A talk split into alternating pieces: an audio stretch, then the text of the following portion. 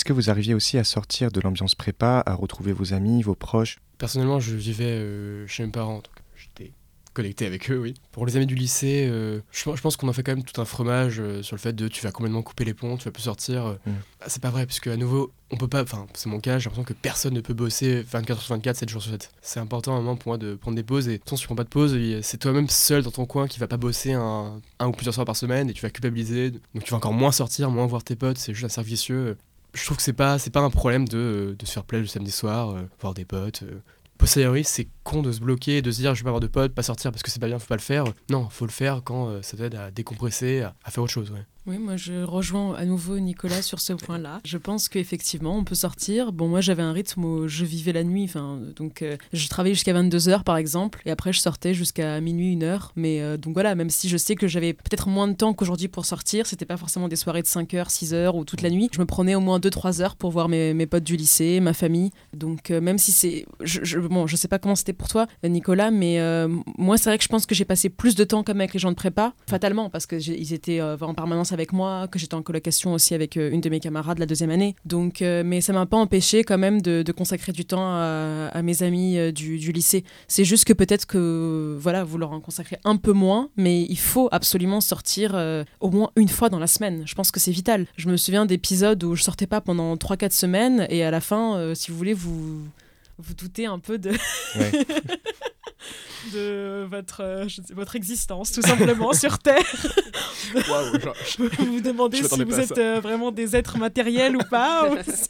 Commencez à voir flou. Voilà, donc euh, il ne faut pas non plus arriver à un stade où on se sent aliéné. Hein. Il, faut, il faut sortir pour rester quand même en prise avec la réalité au maximum. Vraiment, surtout quand vous êtes dans des matières euh, un peu abstraites euh, comme les sciences humaines ou même enfin, voilà, la philo ou même les maths, j'imagine que quand même euh, on peut se sentir un peu déconnecté parfois quand on fait ça toute la journée. T'exploses à la fin. Voilà, à la fin on explose. Donc rester dans le monde, c'est important. c'est noté. Alors du coup, on va parler un peu de, ce qui arrive à la fin de la prépa, c'est-à-dire les concours. Je voudrais savoir du coup comment ça s'est déroulé pour vous, euh, en quoi est-ce que ça change des deux années euh, de cours que vous avez eu auparavant? C'est quoi en fait au jour le jour de passer des concours? Donc c'est les écrits et les oraux. Les oraux, si tu as réussi les écrits avec un certain score pour passer telle ou telle école. es admissible voilà, une exactement, fois que as passé les écrits. Exactement. Déjà, on se prépare psychologiquement à ça pendant deux ans, trois ans en ce qui me concerne. À savoir que ça va être deux semaines relativement intenses où il faudra que surtout que tu sois ultra concentré pendant l'épreuve. Donc ça, à ce niveau-là, bon, bah, ça, vient, euh, tu t'es préparé pendant deux ans, tu sais comment l'appréhender. Tu arrives le matin, tu passes ton épreuve de 4 heures, tu reviens, tu déjeunes, euh, tu passes l'épreuve l'après-midi, et le soir, euh, personnellement, je déconnectais complètement. Je venais de sortir de 4 heures d'un sujet de philo sur le plaisir se mérite-t-il, et une heure après, je regardais Hanouna, les enjeux de réalité, et un épisode de One Piece qui passait sur C17, je crois, à l'époque. C'est pas un souci d'être concentré, puisque tu es tellement préparé à ça, tu as tellement entendu ce moment-là, Ma crainte, c'était plutôt de mal dormir, euh, pas me réveiller ou ce genre de trucs. Personnellement, j'étais euh, dans un hôtel euh, près de mon, le lieu où on passe les concours avec ma mère. Le lieu où vous passez les concours Moi, moi c'était à Caen, dans un lycée à Caen.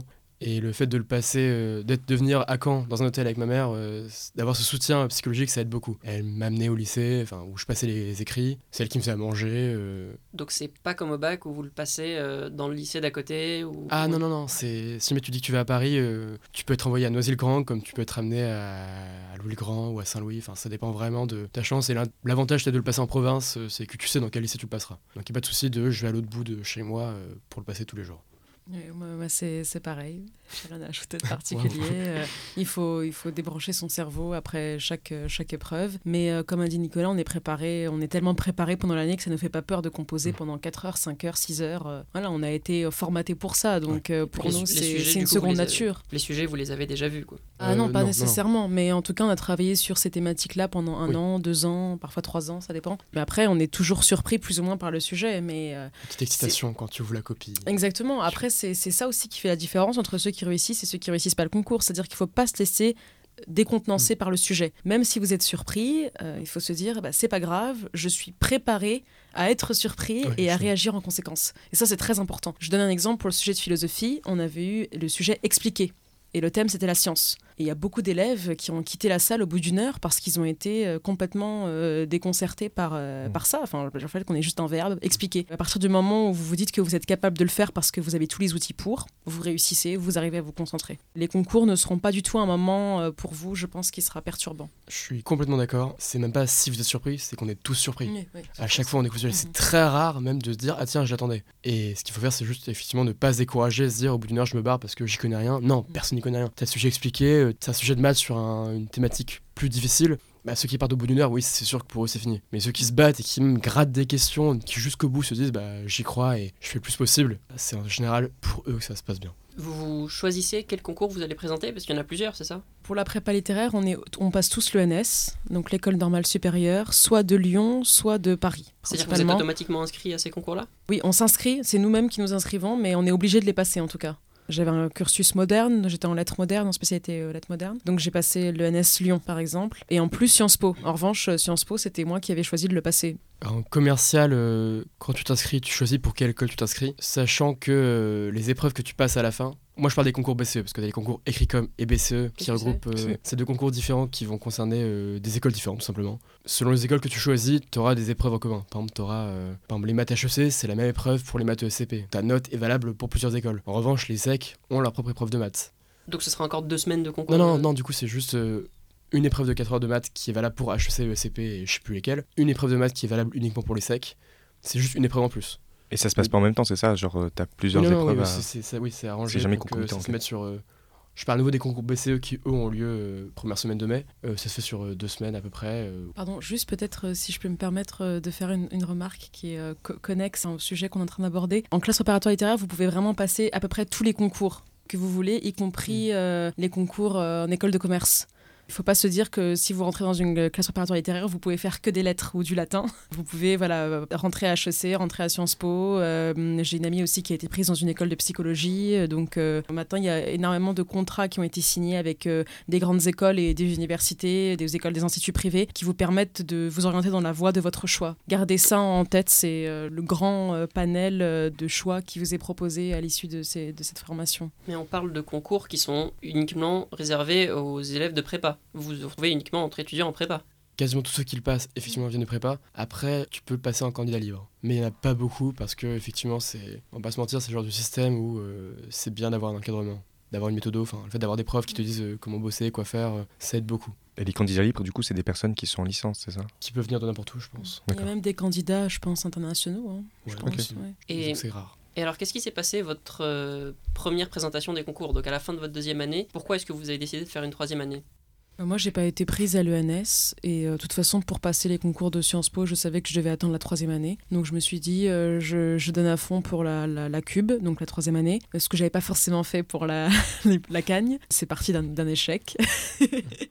et euh, bah, la troisième année, j'ai eu le concours Sciences Po et j'ai été euh, sous-admissible à l'ENS. Et euh, bah, voilà, je pouvais faire une quatrième année, mais je vous avoue que j'étais assez fatiguée comme ça. donc voilà. Pareil, c'était un échec, j'avais raté mes, mes écrits en deuxième année. Je viens d'une prépa qui, était, qui avait un, un bon classement, donc forcément je- j'estime après mon niveau les écoles que j'espérais avoir ou que je pensais avoir au minimum. Donc j'avais passé bon, que les cinq premières. Et... Parce que les écoles sont également classées euh, selon oui, oui, oui, oui, d'autres oui. critères. Les, oui, les écoles de commerce à la fin aussi ont un classement. Euh, j'ai raté mes euros, donc euh, problème réglé, j'ai cubé sans regret. J'ai passé des très bonnes vacances d'été euh, à me dire on met tout de côté et on passe à autre chose et on recommence l'an prochain. Et ça vous a pas découragé ça à la fin de la deuxième année?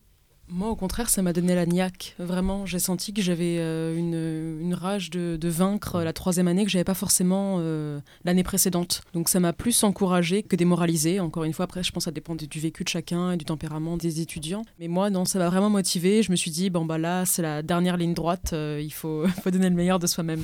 Ouais, c'est en plusieurs phases. Il y a toujours ce moment où au début, bah, t'es un peu vénère parce que ça te fait chier de recommencer sur un an alors que tu te voyais déjà en école un peu plus, un peu plus pépère. Et puis après, tu reprends, bah, c'est comme cours en plus. Quoi. Tu, tu rentres dedans à nouveau, euh, tu recommences le même rythme. Et aussi, si je peux me permettre d'ajouter quelque chose, euh, je trouve que quand on est en cube, je sais pas comment tu l'as vécu, Nicolas, mais on a l'impression de. On a plus confiance en nous Ouais. parce que euh, on sait qu'on a déjà passé le concours et que c'est pas Mm. forcément le cas de la moitié de la classe, voire des trois quarts de la classe. Donc on est aussi un peu considéré par les professeurs et, que- et par les étudiants comme. euh, Les bon, vétérans. un peu les patrons, quoi, même si c'est pas forcément le cas. Mais, euh, mais voilà, on est un peu pour les, les étudiants de deuxième année, un peu des figures d'autorité, on est les, les, les grands frères, les grandes sœurs. Et bon, je me considère pas comme ça, hein, mais je, je me dis juste comment ça fonctionne dans la tête des gens. Et ça, c'est vrai que bah, ça, ça- nous aide un peu aussi à se dire qu'on en est capable parce qu'on sent aussi ce regard qui est porté sur nous. Je trouve ça assez agréable, même comme regard, d'être vu comme, euh, comme les patrons, enfin comme les, pas les patrons, comme les, ouais, comme des vétérans, ouais, complètement, c'est vraiment le mot que j'utilisais. Vous savez ce qu'il y a de l'autre côté, c'est ça? Oui, on sait, on, est, on, on a fait la guerre, quoi. on a vu ce que c'est. Et quand tu parles, d'un coup, on t'écoute avec attention. Ouais, il a passé les concours, c'est dingue et tout. Alors qu'en fait, on a échoué, quoi. Mais on nous écoute quand même. Il y a ça, effectivement, il y a ce petit regard qui, qui fait plaisir. Bon, c'est plus de l'ego qu'autre chose. Et effectivement, en plus, on est, bah, on est meilleur, quoi. On repasse le concours euh, avec des matières qu'on a déjà passées, qu'on a déjà bossé.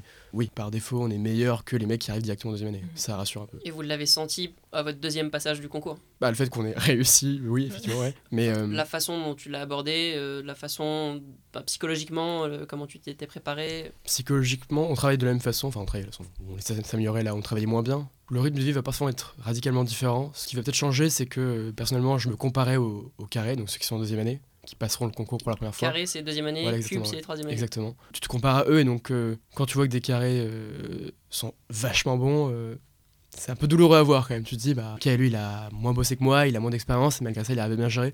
C'est plus ça, tu vois, qui pouvait un peu me stresser, et ce qui est une pression à la con, hein, ce qui sert à rien, mais euh, je sais que c'est un petit, stress, qui me, un petit tracas qui restait, voilà. Alors maintenant, on va parler un peu de ce qui s'est passé après votre prépa. Quelle différence ça a fait dans vos études, dans votre parcours euh, aujourd'hui? Est-ce que vous sentez qu'il y a eu des restes de cette prépa ou est-ce que c'était vraiment euh, le concours était une fin en soi pendant 2-3 ans et puis on oublie et on passe à autre chose? Je vais rebondir sur ce que disait Sana tout à l'heure, à savoir que effectivement, la prépa pour moi c'est euh, depuis 10 ans le moment où j'étais le plus stimulé et où je me sentais le plus intelligent de, ma vie. Après c'est juste un moment où tu perds progressivement. On s'en rend compte après coup, on est vraiment vraiment stimulé. Où tu dois vraiment réfléchir, c'est beaucoup de trucs que tu apprends, tu sors de là, tu dis bah ouais j'ai appris plein de choses. euh, En école, il y a un gros risque de le perdre. On ne dit pas assez. quand Parce que la charge de travail est moins élevée Ah oui, oui, ça n'a rien à voir, c'est radical. On travaille beaucoup moins, c'est moins intéressant, on va pas se mentir, les cours sont beaucoup moins fun. Là, on ne prépare pas assez bien, c'est qu'on se rentre dans le crâne. Une fois que je sors de prépa, je vais en école, je vais pouvoir me la couler douce, ça va être tranquille, je vais reconserver une vie sociale, sortir, ce qui est normal. Et on fait tout ça et c'est. On en a besoin de découvrir, euh, de faire des choses, sortir, faire des plus de soirées, euh, voyager, enfin plein de choses quoi. J'ai jamais fait autant de choses dans ma vie que pendant ces 5-6 années euh, d'école. Mais enfin, mon regret, c'est qu'effectivement, on n'est pas préparé à, à ça et on se dit trop, je vais me la couler douce. Non, la vie s'arrête pas à ce moment-là. Enfin, ce serait bien qu'on serait aussi préparé psychologiquement. Si les profs nous disaient, ou notre entourage nous disait, bah, fais gaffe, juste euh, quand tu vas en école, oui, certes, tu, tu vas, tu vas kiffer, enfin, ça sera beaucoup plus cool. Mais euh, réfléchis déjà à ce moment-là sur place à ce qui peut te plaire. En soi, il y a plein d'opportunités, il y a plein de trucs qu'on peut faire, des facs de maths, des euh, voyages à l'étranger, des échanges, plein de choses.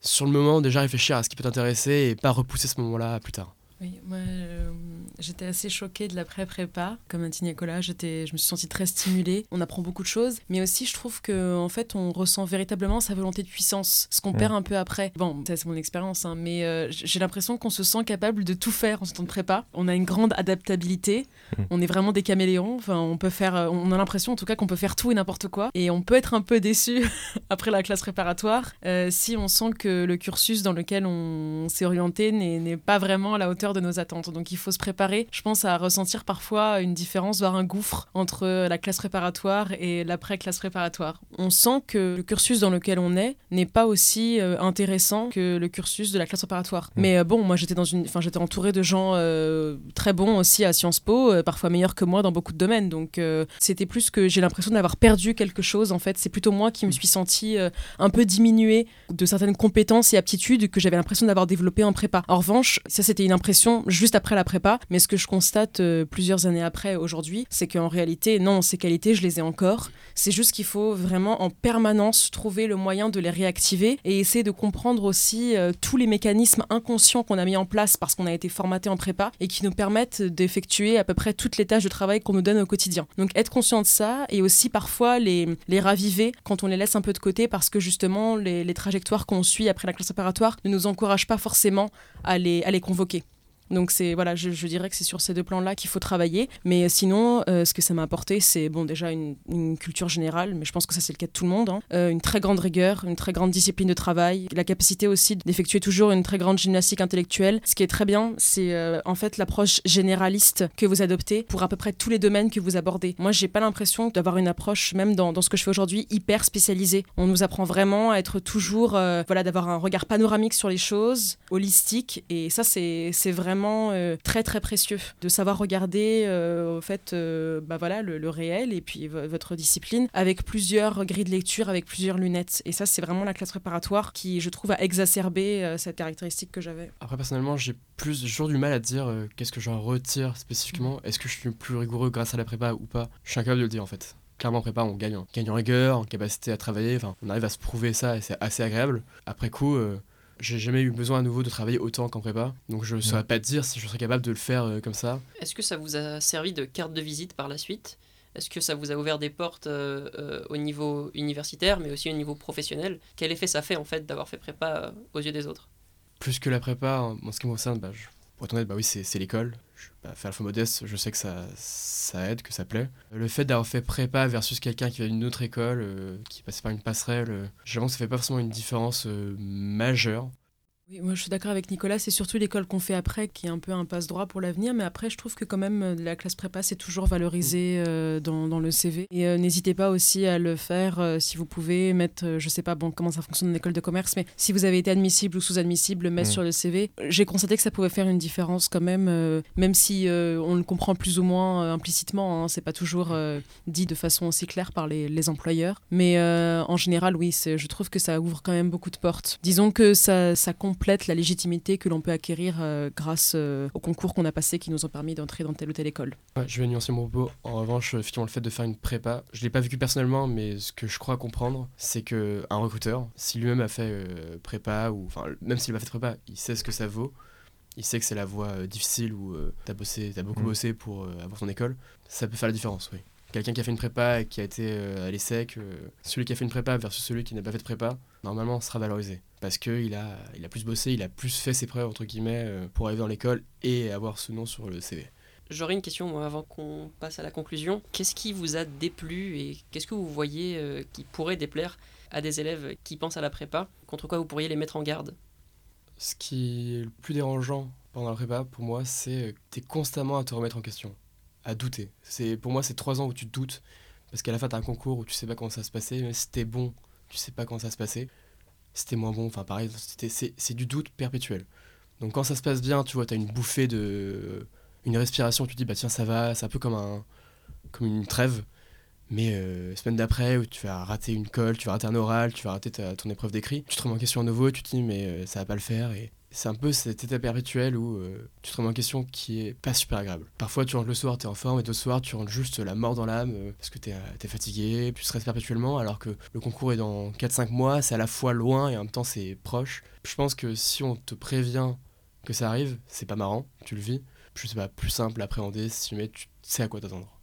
Euh, c'est vrai qu'il faut être préparé aux affres de la classe préparatoire. On passe par des hauts et des bas. Mais honnêtement, je trouve qu'on oublie très très facilement et très vite. Ce qui prouve que les points positifs sont bien plus nombreux que les points négatifs. Donc oui, il faut être préparé à euh, parfois un peu avoir le moral dans les chaussettes, euh, à douter de, de, ses, de son intelligence ou de ses compétences. Mais c'est normal, déjà, ça arrive à tout le monde. Et puis ça arrive dans, je pense, euh, toutes les formations qu'on peut suivre. C'est vrai que quand vous m'avez posé la question, je j'arrivais même pas à me souvenir. C'est quand Nicolas a dit ça que je, voilà, je me suis rappelé que effectivement j'étais passée par des, des moments un peu de, voilà, de désespoir, de remise en question, mais je les ai oubliés. Donc il y a beaucoup plus de, je pense, de, bienfaits que de désavantages.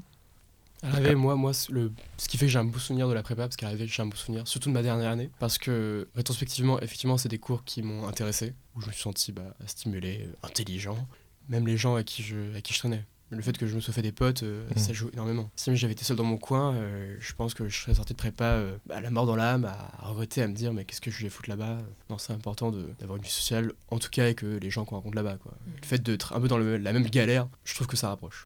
En guise de conclusion, on va vous poser une question qu'on pose à tous nos invités. Qu'est-ce que vous donneriez comme conseil à un jeune qui aujourd'hui aimerait se lancer dans une prépa? Ne vous auto-censurez pas.